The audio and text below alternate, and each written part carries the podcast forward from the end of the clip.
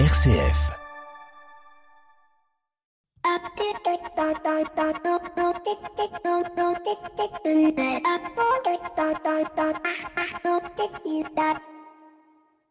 Bonjour à toutes et à tous. Au moment où j'écris ces quelques lignes, je ne sais pas exactement ce que je vais vous dire. Pour tout vous dire même, je mets ça sur le compte de l'écriture automatique afin de trouver quelques propos intelligents et ouvrir comme il se doit ce nouvel épisode de l'écho des solutions. Ça y est, j'ai une idée. On va vous parler d'éditorial. En effet, écrire un éditorial, ce n'est pas rien. Certains peuvent se dire d'ailleurs que c'est assez facile à partir du moment où l'on a la plume légère et le verbe haut, comme le disait Edmond Rostand dans Cyrano de Bergerac. En effet, je ne sais pas si vous le savez, mais pour produire une émission de 58 minutes comme celle-ci, eh bien, il me faut environ, tout cumulé, sur plusieurs journées, deux à deux jours et demi. Car il ne suffit pas en effet d'avoir une idée de sujet, il faut ensuite vérifier qu'elle soit bien en accord avec l'actualité, il faut trouver les invités, qu'ils soient disponibles, lire, se renseigner, se documenter et enfin écrire l'émission, car oui, en radio, nous écrivons notre émission, même si parfois nous laissons place à la spontanéité. Pierre Collignon, par exemple, que vous retrouvez toutes les semaines dans la chronique des entrepreneurs et dirigeants chrétiens, prend deux à trois heures sur son week-end pour écrire sa chronique qui dure en définitive 4 minutes. Et je le permets de saluer tous mes chroniqueurs qui font cela bénévolement. Et si nous étions dans le monde de l'entreprise traditionnelle, je peux vous assurer que ces journalistes, ces chroniqueurs, ces éditorialistes disparaîtraient rapidement car ils seraient considérés comme non rentables. Et vous l'aurez compris, le journalisme, la fabrication de l'info quotidienne, des magazines, des reportages coûtent cher et les émissions que vous entendez ne sont que la partie émergée de l'iceberg. Bienvenue dans l'écho des solutions. L'écho des solutions. Patrick Longchamp. Voilà, bonjour à toutes et à tous. Très très heureux de vous retrouver dans l'écho des solutions, comme toutes les semaines, le samedi midi en direct sur RCF et puis euh, en podcast à un autre moment de la journée, que ce soit le midi, le soir ou la nuit, peu importe. En tout cas, nous on est très très heureux de passer chaque semaine ces 58 minutes en votre compagnie. Allez, passons au vif du sujet de cette émission, à son sommaire, puisque cette semaine nous allons évoquer la question de la créativité avec un type euh, hors du commun, un invité hors du commun. Il s'agit de Dan Perry Dan Perry, vous ne le connaissez certainement pas, et pourtant c'est l'un des plus grands title designer, comme on dit euh, outre-Manche. C'est un créateur de génériques de films et il en a créé pas des moindres puisqu'il en a créé plus de 200 dans sa longue carrière qui n'est pas terminée, dont un en particulier que tout homme et toute femme connaît. Il s'agit du générique et du lettrage de Star Wars. Dan Perry était à Nantes pour parler créativité. Il nous a accordé un entretien exclusif pour euh, évoquer euh, cette question de la créativité dans le monde de l'entreprise, sa vision de la créativité et puis, ultime question, la créativité peut-elle changer le monde? C'est ce qu'on va voir avec lui dans le dossier de l'écho des solutions.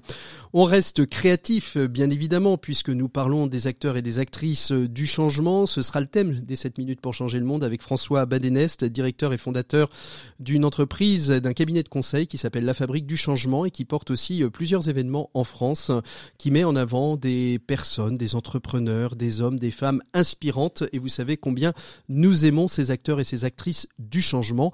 Et justement, se tiendra à Nantes euh, au mois de mai prochain, le 19 et 20 mai prochain très exactement, euh, une fabrique du changement. On évoquera avec lui euh, ce qu'est cette fabrique. Et puis, bien évidemment, nos chroniqueurs, Pierre Collignon, Maxime Dupont. Et pour commencer, eh bien tout de suite, notre invité écho de cette semaine. Il s'agit de Gabriel Bonneux, qui est l'un des cofondateurs d'une société qui s'appelle Lisaqua, qui vient de lever plus de 4 millions d'euros pour continuer son développement. Lisaqua est une société qui développe un procédé aquacole unique pour élever des gambas sans antibiotiques et sans rejet polluant. Et on sait que le bien manger est un des enjeux du développement durable. On retrouve tout de suite notre invité éco de cette semaine. L'invité éco, Patrick Longchamp.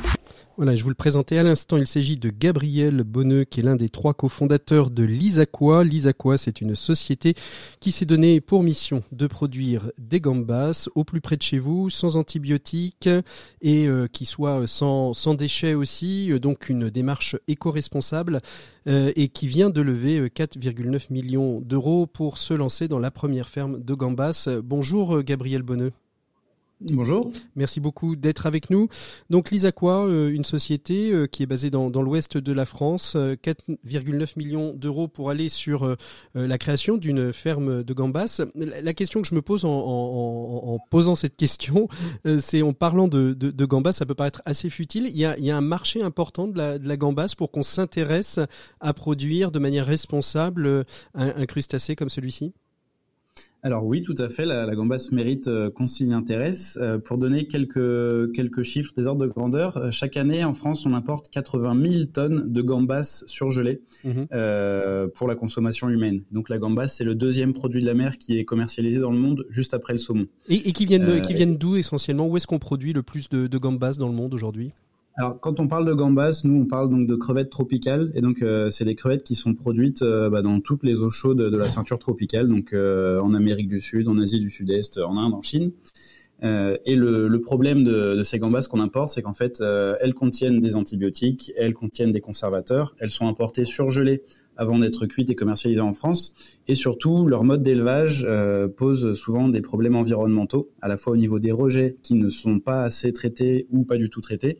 Et euh, on a historiquement euh, un fort impact sur la biodiversité, notamment avec la déforestation de la mangrove qui se situe sur les traits de côte, là où on installe mmh. les bassins. Alors comme on arrive avec l'ISAQUA à s'intéresser, vous et vos, vos, deux autres cofondatrices, comment est-ce qu'on arrive à s'intéresser à ce, à ce produit et à se dire finalement il y a peut-être un, il y a, il y a certainement, et vous de le dire, un débouché de marché euh, en France. Comment on s'intéresse à ce produit qui finalement semble être un produit un peu niche en fait?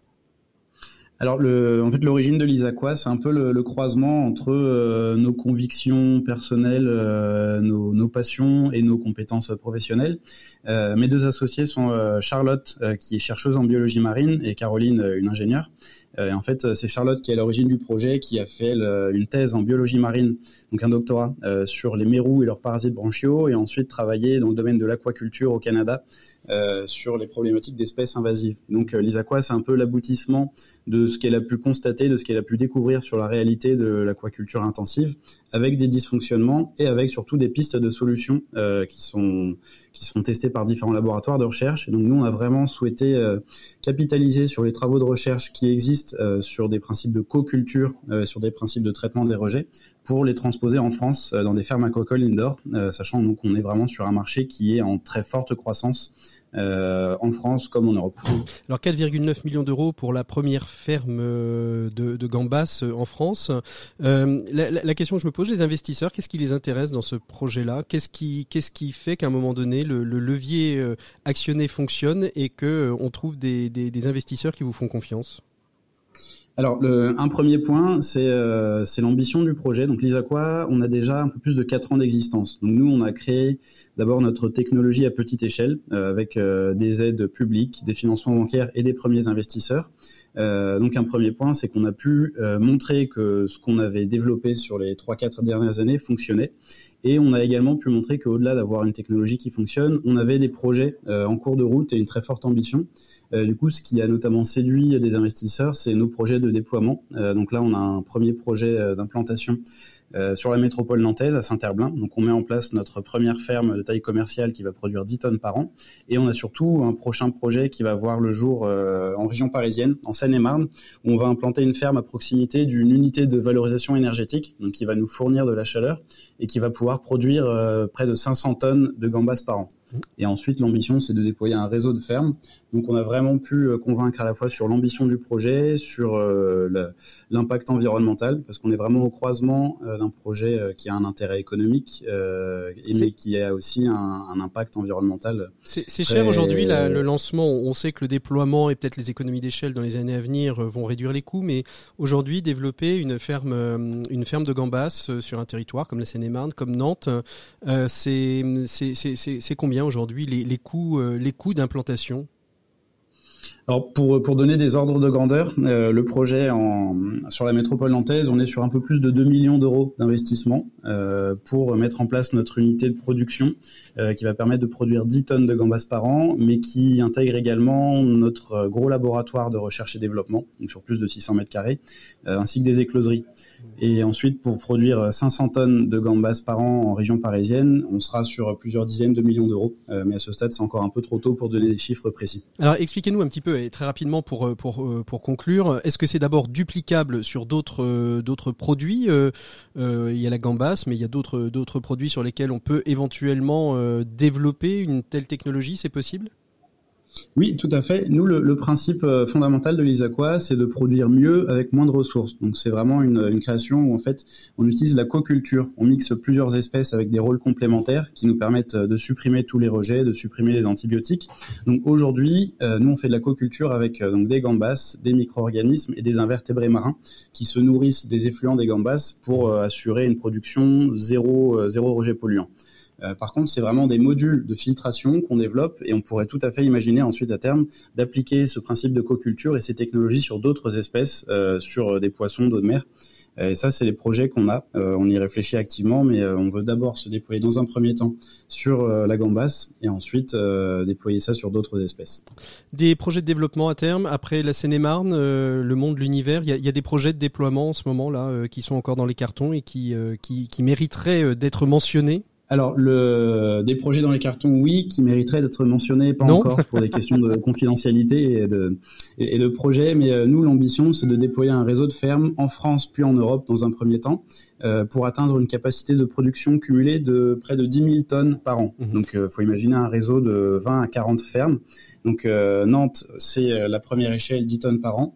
La région parisienne, ce sera notre première implantation de taille significative. Et ensuite, on souhaite très rapidement dupliquer le modèle euh, parce qu'on aura un modèle vraiment réplicable qui peut s'implanter n'importe où, à proximité des sites de consommation.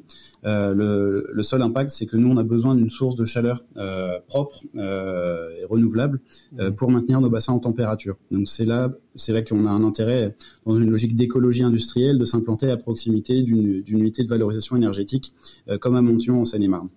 Merci beaucoup euh, Gabriel Bonneux d'avoir été notre invité écho de, cette semaine. Nous on continue euh, tout de suite euh, notre émission avec Pierre Collignon qui, qui, nous rejoint d'ici quelques instants.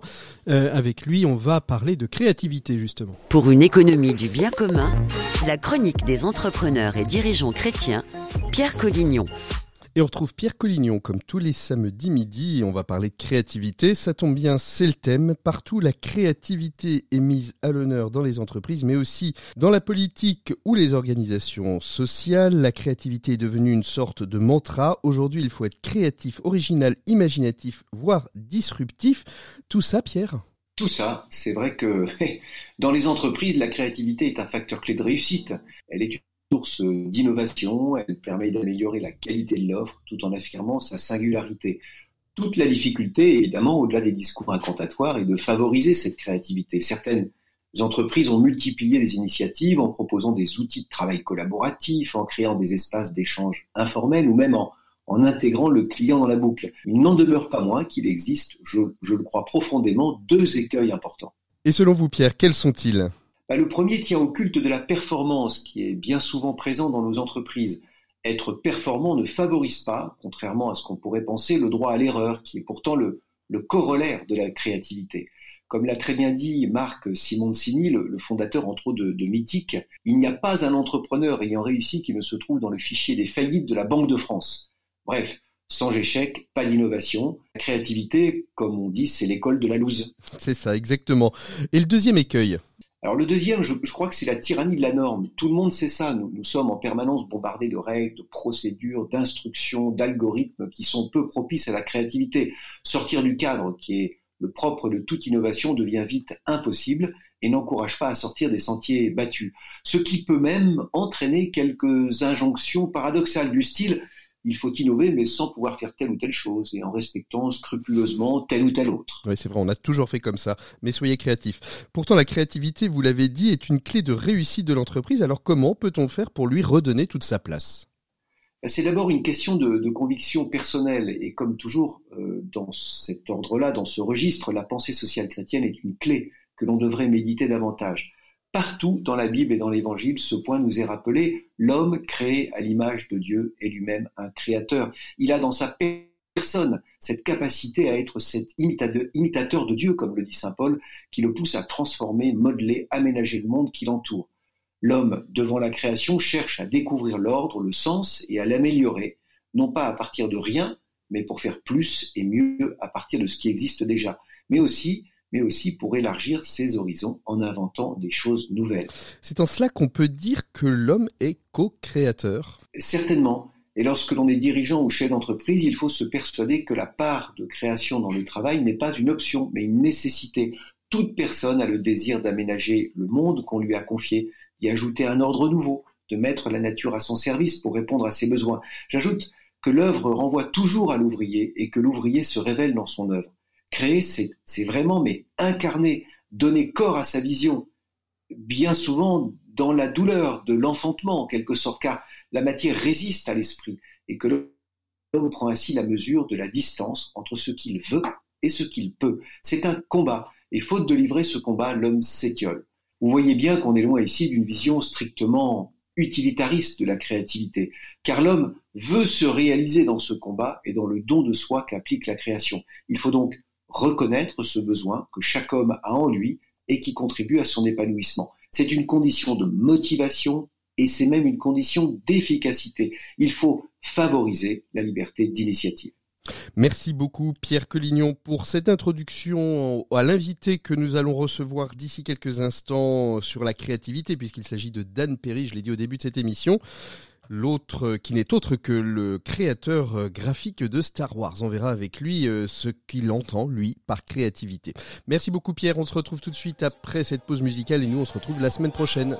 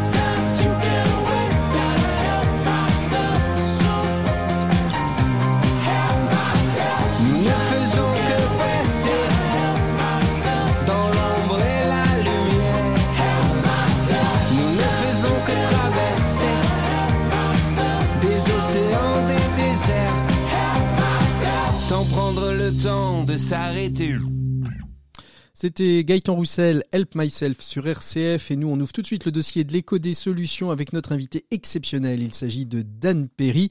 Je vous en dis pas plus, on le découvre tout de suite juste après ça. L'écho des solutions.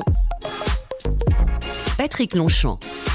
Voilà, il est temps d'ouvrir le dossier de l'écho des solutions et cette semaine, nous avons l'immense joie d'accueillir Dan Perry. Dan Perry, bonjour. Good afternoon. Merci, merci beaucoup euh, d'être euh, avec nous. Merci de nous accorder quelques instants de votre passage en France pour que nous puissions ensemble évoquer votre métier et surtout la question de la créativité. Les initiés des arts graphiques et visuels vous connaissent bien, les non initiés un peu moins peut-être. Vous pratiquez un métier assez peu connu et qui pourtant est au cœur euh, de nos vies depuis de nombreuses années puisque vous êtes motion designer ou title designer qui permet en quelques minutes de raconter ou introduire à une histoire.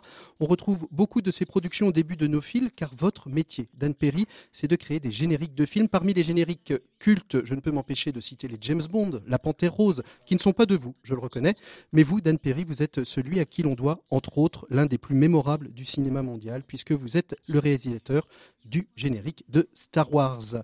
Dan Perry, euh, on va commencer euh, par une première question, si vous le voulez bien. Quand on planche sur un générique comme celui de Star Wars, est-ce que l'on perçoit déjà que l'on collabore à quelque chose qui va transformer le cinéma mondial ou alors on ne sait pas ce que l'on va faire? Oui, c'est généralement le cas. Généralement, on ne sait jamais. On ne sait jamais si le film sur lequel on travaille va être un succès ou non.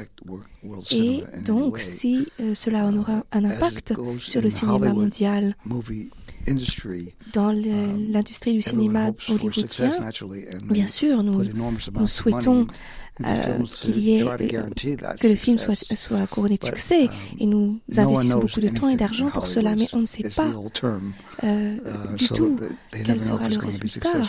Même à Hollywood, on ne sait pas si le film aura du succès. Alors je ne sais pas si à l'époque on parlait déjà de, de, motion design, mais ce qui est certain, c'est qu'il y avait déjà des réalisateurs de générique. Comment est-ce que vous avez rencontré ce métier, euh, Dan Perry? J'ai uh, découvert cette profession à partir euh, des arts graphiques. J'ai uh, j'ai compris que, que je devais explorer ce domaine des génériques de films pour créer du mouvement et pour concevoir de cette façon-là. Donc j'ai commencé à, à, travailler avec des réalisateurs de films. Vous, vous aviez des références euh, à cette époque-là? Um, oui, il y avait quelques producteurs, des producteurs euh, qui étaient connus, euh, qui en fait euh, faisaient des uh, films avec des très, des, des très faibles budgets, des films uh, d'exploitation, et ils ont, ils ont, commencé à m'employer pour des, des montants très faibles. Et, et donc j'ai commencé à faire quelques génériques uh, et j'ai commencé à travailler et ensuite j'ai pu travailler pour des films beaucoup plus intéressants. Quel était euh, votre premier film, le, le premier travail? Your, first, your, first, work. What, what, is your first work uh...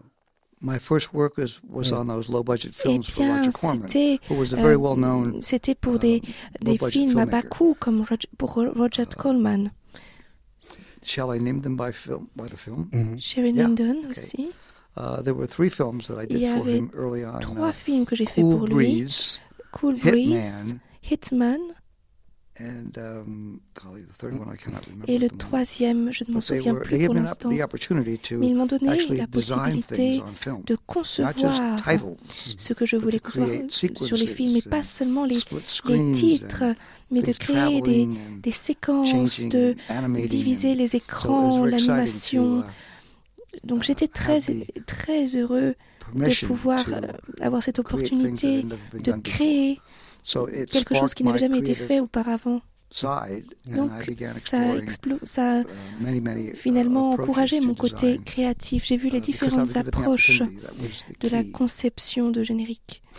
quelles, sont, euh, quelles sont les, les, qualités à avoir pour un bon motion designer? Eh bien, je um, dirais D'abord, uh, la possibilité, la capacité d'inventer des choses à partir de rien, en répondant au, au personnage du film et ensuite de vraiment s'inspirer de son imagination, de voir la réponse émotionnelle aussi à ce film. Et ensuite, il faut utiliser les outils de façon adéquate. Il faut savoir ce que les outils permettent, peuvent faire et trouver des solutions à la conception, tout ce que vous pouvez faire, parce qu'il faut savoir ce que vos outils peuvent faire. Sinon, vous ne savez pas euh, quoi, quoi faire. Si, et, sans euh, dépenser un argent fou. Vous êtes obligé de voir le film avant, vous travaillez sur le scénario pour créer un générique. Eh bien, auparavant, je travaillais à partir du scénario, mais plus maintenant. Parce que lorsque je regarde le scénario, eh bien, je commence à interpréter l'histoire de la façon dont moi je la raconterai. Mais ce n'est pas comme ça que cela fonctionne. C'est le, le, réalisateur qui a interprété l'histoire, donc c'est de, je dois me baser là-dessus. Donc il faut que je regarde, il faut que je visionne d'abord le film et je me base sur le film. Euh, Dan Perry, vous avez toujours été quelqu'un de créatif eh bien oui, uh, j'aimerais croire que j'ai toujours été créatif. J'ai commencé euh, à un très jeune âge. J'ai conçu donc des génériques, des titres. J'ai commencé aussi en, en peignant des affiches. J'ai fait ça à la main. Et ensuite, j'ai conçu des formes. Euh, et ensuite, j'ai conçu des logos pour différentes entreprises. Et ensuite, pour les films. Et ensuite, l'étape suivante, c'était de créer le mouvement dans mon travail. Donc d'abord, euh, concevoir les affiches, peindre les affiches, ensuite les logos, les formes, et ensuite créer ce mouvement. Mm-hmm. Il y a euh, il y a une différence entre le travail. There is a difference between your job uh, for uh, affiche et votre job for film. Yes, my job is very specific to oui, mon travail est très spécifique sur la création de génériques. Et bien, il y a forcément, il y a forcément des nécessités techniques dans ce domaine. Il faut aussi, bien sûr, signer le contrat. Il faut travailler avec les acteurs, les techniciens, bien sûr. Donc, je suis guidée de façon très étroite pour produire les titre par rapport à mon contrat. Et en même temps, il faut travailler avec cette créativité puisque ces génériques sont uniques et originaux. Donc j'essaie de gérer tous ces aspects et bien sûr, gérer aussi avec euh, c'est le travail de concepteur, travailler aussi de façon pragmatique parce qu'il faut aussi pouvoir dégager un, bénéfice à la fin. Donc c'est pas seulement euh, l'art, il y a, toutes ces raisons aussi euh, commerciales à, prendre en compte. Quels sont pour vous les, les, ressorts de la créativité?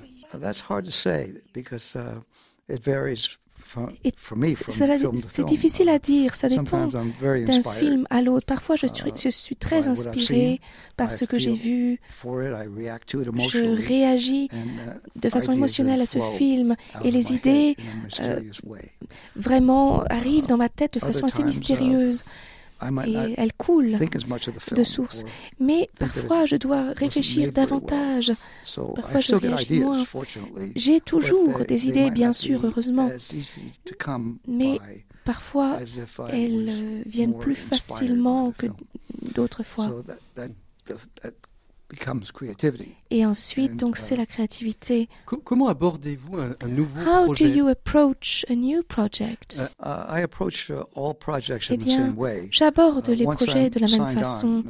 Une fois que j'ai signé le contrat, quel que soit le budget, quel que soit le film, quel que soit en fait euh, euh, mon salaire ou mes honoraires, je l'aborde toujours de la même façon. J'essaye de faire de mon mieux et j'essaye vraiment d'apporter ce, ce, dont le film a besoin.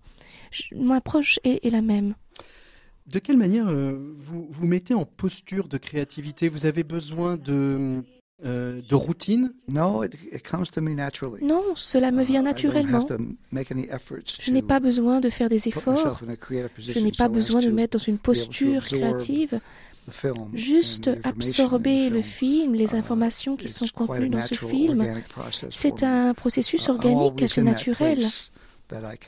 Je suis toujours dans cet espace où je peux uh, répondre de manière créative aux problèmes de conception, que ce soit un film, que ce soit un autre format. Cette discipline a pris aujourd'hui, euh, avec la multiplicité des plateformes vidéo, avec les clips audio, une place prédominante dans nos vies. Est-ce que trop de motion design, trop de title design tue le motion design? Well, eh bien, le motion design s'est imposé de plus en plus dans les films. Bien sûr, le travail des motion designers a pris de plus en plus d'importance. Mais en fait, uh, cela doit être un travail fluide. Cela doit soutenir, appuyer l'histoire, l'histoire, les protagonistes, les images, tout ce qui est narré dans le film. Donc, en tant que spectateur, on ne doit pas vraiment l'observer. On doit juste regarder l'histoire et, et, tout ce qui, les génériques viennent aider l'histoire viennent s'intégrer, mais de façon très fluide, sans être, sans, être vraiment euh, remarqués. Et parfois, certaines personnes, certaines motion, certains motion designers oublient cet aspect-là. Mhm. Au milieu des, des années 70, euh, vous créez le générique de Star Wars avec euh, des effets spéciaux qui sont au début, au balbutiement.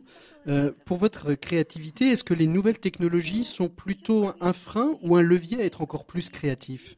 Yes, only tools. Eh bien, ce sont seulement des outils. Bien sûr, euh, ces, uh, ces, effets spéciaux étaient dans, dans, leur balbutiement à cette époque-là. Souvent, j'essaye de, de, de créer des effets qui n'ont jamais été créés auparavant. Ce sont des outils. Et ensuite, lorsque j'ai travaillé avec le numérique, j'ai utilisé une autre série d'outils. C'était tout le temps des outils. Sans, sans idée, on ne peut rien faire. Donc, la, question, c'est comment on exécute. Euh, le changement, c'est simplement la façon d'exécuter les idées, mais sans hmm. les idées, on ne peut rien faire. les idées, c'est vraiment la chose principale. En quoi le monde de l'entreprise peut-il être créatif? Eh bien, the business can become more je pense que le, le monde commercial, enfin le monde de l'entreprise peut uh, être plus créatif s'il soutient cette créativité. Normalement, ce monde de l'entreprise n'est pas très créatif, mais il doit être connecté en lien avec le monde créatif. Et ensuite, plus il le soutient, plus on encourage la créativité, plus il y aura aussi de bénéfices, de bienfaits. Pourtant, euh, on, constate, euh, on constate que certaines entreprises sont très créatives, comme par exemple Apple, Steve Jobs, a lié la technologie, l'entreprise au monde de la créativité. Uh, oui, Steve Jobs est un bon exemple d'un homme d'affaires qui avait beaucoup de créativité. Il a pu exploiter cet aspect créatif.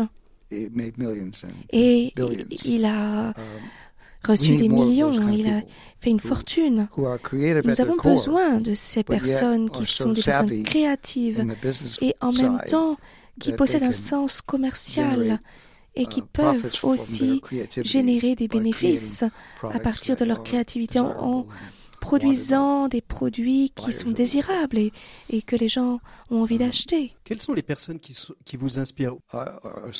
Les personnes qui m'inspirent sont des personnes créatives, pas des personnes qui ont un sens commercial, pas des hommes d'affaires. Je ne peux pas m'identifier aux hommes d'affaires. Ce sont les personnes créatives que, que je, qui m'intéressent, qui m'inspirent et je, je suis en harmonie avec ces personnes il nous faut plus de créativité. Cela génère une énergie. Vous avez des noms? You have some name about this uh, person? Well, within the film industry, dans l'industrie uh, du cinéma, il y a des réalisateurs qui sont ensuite devenus des producteurs grâce à leur sagesse, grâce à leur travail créatif. Ils ont compris comment être de bons hommes d'affaires aussi. Et ils ont pu faire les deux. Et ils ont, uh, pu le faire de façon efficace. On, peut penser par exemple à Martin um, Scorsese, et j'ai beaucoup euh, travaillé avec lui. Robert Altman aussi, um, qui était un bon exemple aussi, qui étaient des personnes très intelligentes et également des personnes très créatives. Ils ont pu ainsi travailler avec ces deux aspects-là et ils ont pu rencontrer le succès sur ces deux aspects. Bien sûr, ils ont produit des films parce qu'ils savaient comment le faire. Quel conseil donneriez-vous à un entrepreneur pour euh, booster sa créativité? Je donnerais le conseil d'être plus, plus libre de leur euh, façon de penser plutôt que d'appliquer des règles et des réglementations. Uh,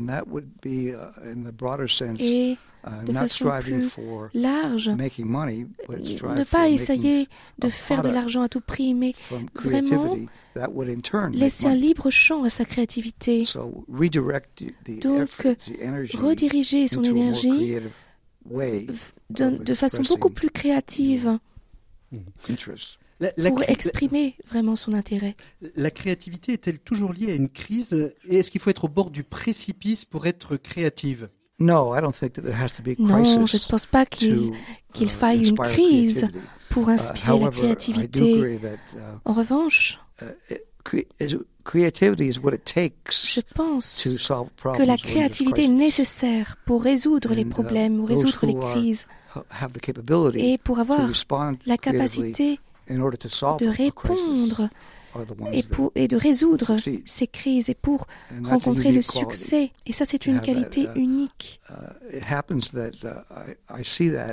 Je le vois. C'est une sorte, c'est une uh, qualité que j'ai. Et si je suis dans une situation de crise, je sais exactement quoi faire. Eh bien, cela me vient naturellement. C'est cette capacité à créer ce qui est nécessaire pour résoudre le problème. Dans ce monde un peu morose en ce moment, on sort d'une pandémie mondiale, euh, on sort, euh, on est dans une crise internationale avec un conflit euh, entre la Russie et l'Ukraine. En quoi la créativité, pour vous, a-t-elle une importance à ce moment précis? La créativité est essentielle dans ce contexte, dans ce moment précis. Elle est vraiment nécessaire pour résoudre ce problème, parce que ces problèmes ne se sont pas produits auparavant. Il n'y a pas de, de guide, il n'y a pas de manuel euh, que l'on pourrait suivre pour savoir comment résoudre le problème. Donc la créativité, c'est de trouver de nouvelles façons de résoudre quelque chose, de créer des solutions. Donc on a besoin de créativité. Uh, Dernière question, last question, Dan Perry. La créativité euh, peut-elle sauver le monde? Je n'ai jamais pensé à cela. Mais je pense que c'est vrai finalement. Je pense que la créativité peut et va sauver le monde. C'est tout ce qui nous reste. C'est la seule façon c'est la seule chose qui nous reste. Et aussi uh, avoir l'opportunité de contribuer à ce processus de sauver le monde. C'est un gros problème. Mais lorsqu'il y a suffisamment de créativité chez les personnes qui sont là, chez nos dirigeants, eh bien, cela peut être fait si on a la possibilité de le faire. Merci beaucoup, Dan Perry. Thank you very much. Thank you very much, Dan, Perry. Thank you very much for having me.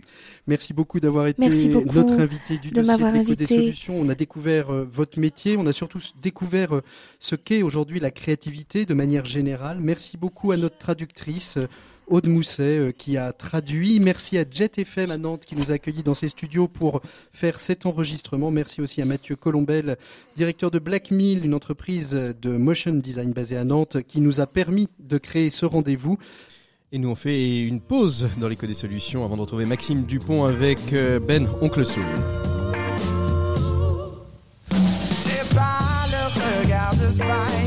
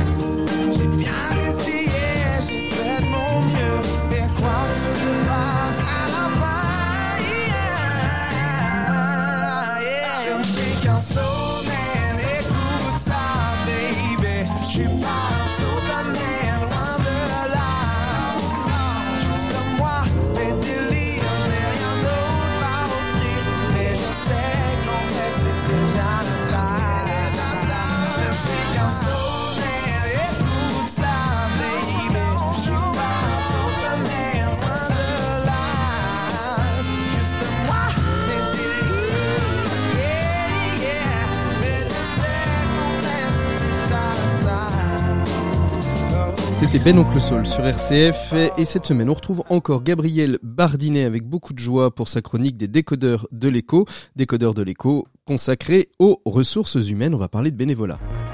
Les décodeurs de l'écho avec Ecclesia RH, Gabriel Bardinet.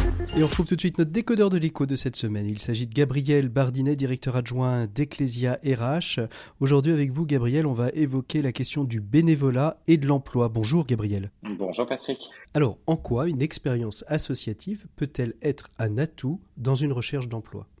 Vous connaissez le cercle vicieux, pas d'expérience, pas d'emploi, pas d'emploi, pas d'expérience. L'engagement associatif donne l'occasion de se démarquer et de multiplier les expériences professionnalisantes. Mais lorsqu'on recherche un travail, est-ce qu'on ne ferait pas mieux de se centrer sur sa recherche? Est-ce que ce n'est pas une perte de temps finalement? Pas du tout, Patrick. hein. La recherche d'emploi est quelque chose de très asséchant. Le bénévole, le bénévolat permet de s'oxygéner l'esprit en sortant de ce quotidien parfois déprimant. Cet engagement rend service, on y trouve une utilité sociale. Les personnes aidées vous le renvoient bien. L'utilité sociale, d'accord, mais quel rapport avec un vrai travail? Alors, l'engagement associatif permet de maintenir un équilibre de vie, de rester dans une communauté de travail. On y retrouve un cadre, des règles, une hiérarchie. Cela permet de maintenir et de développer ses compétences. Un petit exemple, Gabriel? Oui, tout à fait. Nous rencontrons assez régulièrement des personnes qui souhaitent devenir responsables financiers dans des établissements scolaires. Nous leur conseillons alors de rejoindre un OGEC, hein, l'organisme de gestion de l'enseignement catholique, ceci pour acquérir une culture du secteur de l'enseignement, mais aussi une connaissance des problématiques de ce type d'école. Et en quoi est-ce que ça peut être un plus, euh, Gabriel? Lorsqu'un bénévole d'un OGEC postule à un poste dans un établissement scolaire, il a un temps d'avance par rapport à tous les autres candidats qui ne connaissent pas forcément bien le secteur. Il a une expérience et des références, des atouts qui peuvent être déterminants dans sa candidature. Et le signaler à un recruteur, Gabriel, est-ce que c'est aussi un plus euh, pour euh, un recrutement euh, potentiel? Bien sûr, Patrick. Faire partie d'une association est signe d'engagement. Cela montre que vous savez vous impliquer dans un projet et consacrer du temps et de l'énergie. Il faut distinguer le bénévolat de service, je donne du temps à une association, du bénévolat de compétences, je mets mes talents au service de cette association. Les deux sont importants et ils donnent à voir sur votre personnalité. Et comment est-ce qu'on met ça en avant dans un CV, Gabriel? Alors, en fonction de la nature de votre engagement, vous lui donnerez plus ou moins de visibilité. Plus votre engagement est proche du poste auquel vous postulez, plus vous avez intérêt à valoriser cette expérience dans votre CV et dans votre lettre de motivation. Et pour terminer, Gabriel, dans quelle rubrique du CV est-ce que l'on peut faire écho de notre bénévolat? Il y a trois endroits possibles. La rubrique classique compétences, si vous en avez une sur votre CV, la rubrique expérience professionnelle ou encore la rubrique autre expérience, classiquement en fin de CV. Et puis parfois même, on peut être recruté par l'association dans laquelle on a été bénévole. C'est pas finalement si difficile que ça, puisque celle-ci aura pu découvrir tous les talents que vous avez. Merci beaucoup, Gabriel. On se retrouve le mois prochain. On retrouve nous tout de suite Maxime Dupont et sa chronique Open Space. Open Space, Maxime Dupont. Et on retrouve Maxime Dupont pour sa chronique Open Space. Bonjour Maxime. Bonjour Patrick. Merci beaucoup d'être avec nous. Alors aujourd'hui, Maxime, on reparle du fameux travail hybride. Et oui Patrick, deux ans. Nous fêterons la semaine prochaine les deux ans de sortie du premier confinement. Et c'est l'occasion pour nous de regarder avec un peu de recul ce que la modification radicale de nos façons de travailler a eu comme influence sur nous autres, employés ou salariés. Alors, nous vous écoutons. Mais une fois n'est pas coutume, je vais commencer par la conclusion. Et comme ça, ce sera fait. la conclusion la plus évidente, c'est que évidemment, tout dépend de la situation individuelle de chacun, de son âge, de son expérience ou pas de travail dans le monde d'avant, de la possibilité de travailler régulièrement de chez soi, du type de métier que l'on exerce et aussi de son degré plus ou moins fort d'engagement auprès de son entreprise. Mais une fois qu'on a dit cela, quelques conclusions intéressantes à regarder se dégagent. Alors, euh, quel est le premier enseignement que l'on peut en tirer? Eh bien, la, possibilité de travailler de chez soi a globalement alourdi la charge de travail. D'abord parce que ce nouveau rythme de travail amène mécaniquement à affaiblir la frontière entre vie personnelle et vie professionnelle, mais aussi parce que la nécessité de régler un certain nombre de questions en passant par l'organisation de coups de fil, de réunions, a en fait rajouté du temps au temps qui auparavant était nécessaire pour effectuer les mêmes tâches. Et alors quel est le deuxième enseignement qu'on peut en retirer? Eh bien, c'est l'augmentation substantielle de ce qu'on appelle le temps de travail de basse qualité. Le temps de travail de basse qualité, ce sont tous ces moments où, parce que nous sommes connectés via Teams ou Zoom, nous nous engouffrons dans la brèche en pensant gagner du temps en faisant autre chose pendant la conférence, en multitaskant. La possibilité même d'être présent à distance a en fait mécaniquement réduit notre qualité de présence dans ces réunions, les rendant moins efficaces, moins productives, et sans même parler de toute cette épaisseur relationnelle, de tout cet informel qui existe lorsque nous sommes réunis physiquement en un même lieu et que nous avons perdu. Bon alors, et, le résultat de tout ça, ça donne quoi? Eh bien, vous avez là tous les ingrédients d'un cocktail explosif. Plus d'heures de travail et moins de productivité. Travailler plus pour s'épanouir moins, L'équation est redoutable et l'impact sur le bien-être des salariés et des équipes est absolument dommageable. Tout se passe en fait comme si la liberté et la flexibilité offertes par le travail à distance devaient se payer en monnaie de stress et d'inefficacité. Ces, nouvelles organisations de travail posent en fait d'ores et déjà des défis considérables qu'il va falloir tenter de régler rapidement. Alors qu'est-ce qu'on peut dire en, guise de conclusion si c'est une conclusion, à moins que on ouvre les fenêtres dans cette conclusion?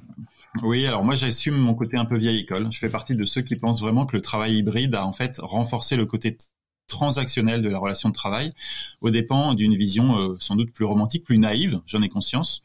En tout cas, plus épanouissante dans ce qu'elle permettait, via le travail, de nous construire au-delà d'une mission, intellectuellement et socialement. Merci beaucoup Maxime, on se retrouve nous la semaine prochaine. D'ici là, portez-vous bien. On retrouve tout de suite notre invité des 7 minutes pour changer le monde. Cette semaine, je vous emmène fabriquer le changement avec François Badénès, qui est le cofondateur et fondateur pardon, de, euh, de cet organisme de conseil qui s'appelle la Fabrique du Changement. C'est un peu mystérieux tout ça, on va en savoir plus d'ici quelques instants. 7 minutes pour changer le monde, l'écho des solutions. Voilà, il est temps de retrouver notre invité des 7 minutes pour changer le monde. Je vous le présentais il y a quelques instants. Il s'agit de François Badénès, le fondateur euh, d'un cabinet de conseil qui s'appelle La Fabrique du Changement. C'est bien ça, François? Oui. François Badénès, euh, bonjour. Merci d'être avec nous. On va parler d'abord de, de deux choses. D'abord, La Fabrique du Changement qu'est-ce que c'est, et puis l'événement qui se tiendra à Nantes, et on peut déjà dire à nos auditeurs qu'on sera présent euh, sur l'événement, puisqu'on enregistrera l'émission autour euh, d'un sujet, allez je dévoile, je fais un peu de teasing, autour d'un sujet, les administrations et les services publics, comment ils se transforment, comment ils peuvent, peuvent changer, on a l'impression que c'est des monolithes, et on verra peut-être euh, au travers de, nos échanges avec nos invités que ce n'est pas tout à fait le cas. François Vadénès, vous avez donc créé la, la fabrique du changement il y a plusieurs, plusieurs années. Vous veniez d'où, pourquoi, et quelle est la philosophie d'abord pour commencer, quelle est la philosophie philosophie de la Fabrique du Changement Fabrique du Changement, c'est une petite euh, entreprise artisanale de conseil euh, en transformation. En fait, ça fait euh, un peu plus de 20 ans, moi, que dans mes expériences diverses et variées. Reste bien dans l'axe du micro. Ça fait un peu plus de 20 ans que dans mes différentes missions, j'ai eu des occasions de contribuer à des transformations Alors on appelle ça conduite du changement, on appelle ça design organisationnel, il y a plein de grands mots. Finalement, j'ai coutume de dire que mon métier est assez simple parce que j'essaie de vendre du sens et du bon sens. Du sens parce qu'il y a urgence à redonner du sens euh, au travail et aux organisations, pouvoir même distiller et remettre du plaisir dans nos façons de travailler, et puis du bon sens parce que euh, justement derrière euh, les procédures, les organisations du travail habituelles, la réunionite à la française, etc., etc., on voit bien qu'on a des vrais points de progrès et qu'il n'y a pas de fatalité à, à rester dans, dans l'inertie actuelle. Qu'est-ce qui vous différencie euh, d'un cabinet de conseil, de conseil comme les autres quand on voit la fabrique du changement, quand on voit ce que vous faites, comment vous travaillez euh, Il y a quand même une inspiration. Moi, je fais du journalisme de, de solution ou du journalisme d'impact. Vous faites du conseil de solution et du conseil d'impact? Très concrètement, on est euh, vraiment motivé à, à, sortir des concepts de management traditionnels et à emmener le plus rapidement possible nos clients vers l'expérimentation, vers euh, euh, on a un mantra qui est au pire ça marche donc vraiment cette idée de surtout commencer expérimenter le pire ça serait l'inertie et de ne pas faire ou la peur de faire dans un pays qui est largement managé par le risque depuis longtemps mhm. sans doute trop longtemps et qui a un peu bridé les, les initiatives donc nous notre vocation c'est de faire respirer les organisations libérer la créativité et l'autonomie des collaborateurs, vaste chantier. Ça passe aussi par un travail sur les postures managériales, la qualité des relations, le climat social. Finalement, ça devrait presque être remboursé par la Sécu. quand, vous regardez un petit peu tout cet écosystème dans lequel, d'ailleurs, l'éco des solutions évolue, euh, euh, la bienveillance en entreprise, dire la vérité en entreprise, l'entreprise libérée, euh, le, le, collectif plutôt que l'individualisme. Parfois, on, on dit, on dit parfois que ça peut être un peu tarte à la crème. Il y a des choses qui sont bonnes aujourd'hui à prendre dans tout ça et à développer dans les entreprises qui peut-être sont encore pour certaines un peu trop pyramidales? Alors bien sûr qu'il y a beaucoup d'entreprises trop pyramidales. Alors le côté tarte à la crème, c'est vraiment un débat franco-français ça. C'est-à-dire que ça fait quand même 30 ans que ça fonde la performance des organisations qui surperforment le mieux au monde. Euh, elles ont toutes en point commun euh, une culture de la coopération interne, une culture de l'intelligence collective, des nouvelles. Alors, nouvelles façons de travailler, c'est pareil. Nouveau pour qui? Quand je parle par exemple de facilitation ou de pensée visuelle, ça fait 30 ans que ça existe au Québec et dans les pays scandinaves. Donc c'est nouveau en France où on appelle ça des nouvelles technologies ou des nouveaux usages. Euh, nouveau pour nouveau pour qui? Donc euh, donc moi je pense qu'il faut dépasser justement ces caricatures et que alors par contre faut pas s'enfermer dans des concepts euh, soit d'entreprise ibéro machin etc il y a plein de voies possibles c'est ça en fait en fait tous ces concepts dont on parle ce sont des expérimentations souvent de d'entrepreneurs de coachs de managers qui ont vu que ça fonctionnait et puis petit à petit ça a pris ça s'est développé mais finalement on le voit bien au sujet si on, on, va vers Emmanuel Druon qui a inventé ou, du, ou déployé l'économie Sylvain Brozard qui a développé la perma-entreprise. Euh, finalement, on tourne toujours un petit peu autour, autour des mêmes concepts, mais chacun se les approprie différemment. Oui, puis il y a des milliers d'entrepreneurs que vous connaissez pas parce qu'ils n'ont pas ils ont pas écrit un bouquin ou déposé un concept et qui font de l'innovation sociale depuis 25 ans tous les jours. Absolument. Alors, euh, un exemple concret. Racontez-nous peut-être une petite histoire et puis après on parlera de la fabrique du changement qui se tient à Nantes les, les 19 et 20 mai, mais pas que parce qu'il y a d'autres fabriques du changement en France. Euh, Racontez-nous peut-être une petite histoire d'une transformation qui était, je vais pas dire miraculeuse, mais quelqu'un qui était vraiment perdu et qui, grâce à votre accompagnement, a pu peut-être euh, euh, changer complètement de paradigme et aujourd'hui être dans une vraie, une vraie performance ou une double performance peut-être? La double performance, elle est surtout finalement de, se dire que pour arriver vers le développement économique et de l'innovation, on a besoin de performance sociale et qu'un collaborateur qui se sent plus engagé, qui a du sens dans son boulot et qui est motivé parce que son manager n'est pas un chef à trois plumes qui lui casse les bonbons tous les jours, mais quelqu'un qui l'inspire et qui a du leadership, bah, ça lui donne envie de donner le meilleur de lui-même, d'innover et, d'être créatif. Donc des, j'aurais envie de parler des 20 entreprises qui se développent le plus rapidement. On est plus près de nous.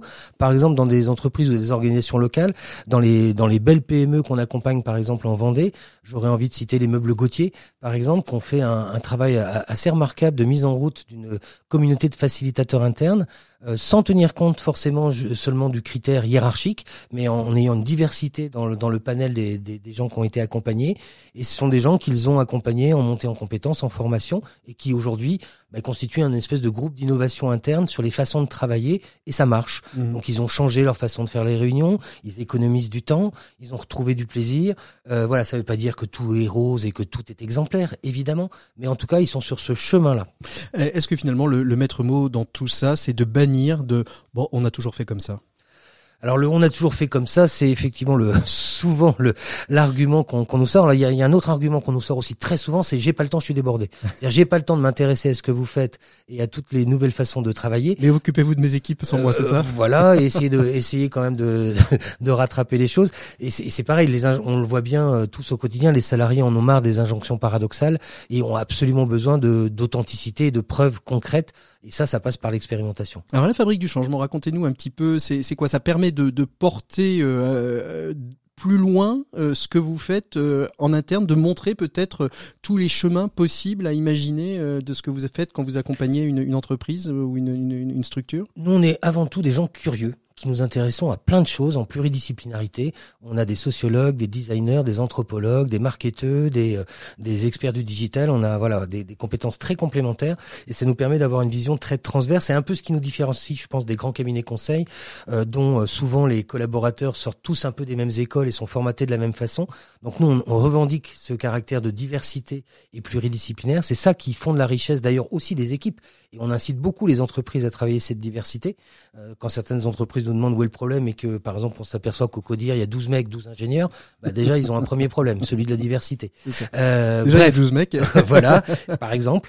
Euh, donc voilà, nous, ce qui nous différencie, c'est vraiment ce côté un peu artisanal sur mesure et puis surtout, on picore plein de bonnes pratiques. On passe notre vie, en fait, à regarder aussi et à expérimenter. Et c'est ce qu'on va trouver à la Fabrique du Changement le 19-20 mai euh, à Nantes. Euh, c'est ce qu'on va trouver dans, dans les différents intervenants qui seront là. Voilà, c'est le festival des bonnes pratiques et des nouvelles pratiques de travail, en fait, pour euh, partager. Nous, on est, on est des metteurs en scène de l'intelligence collective.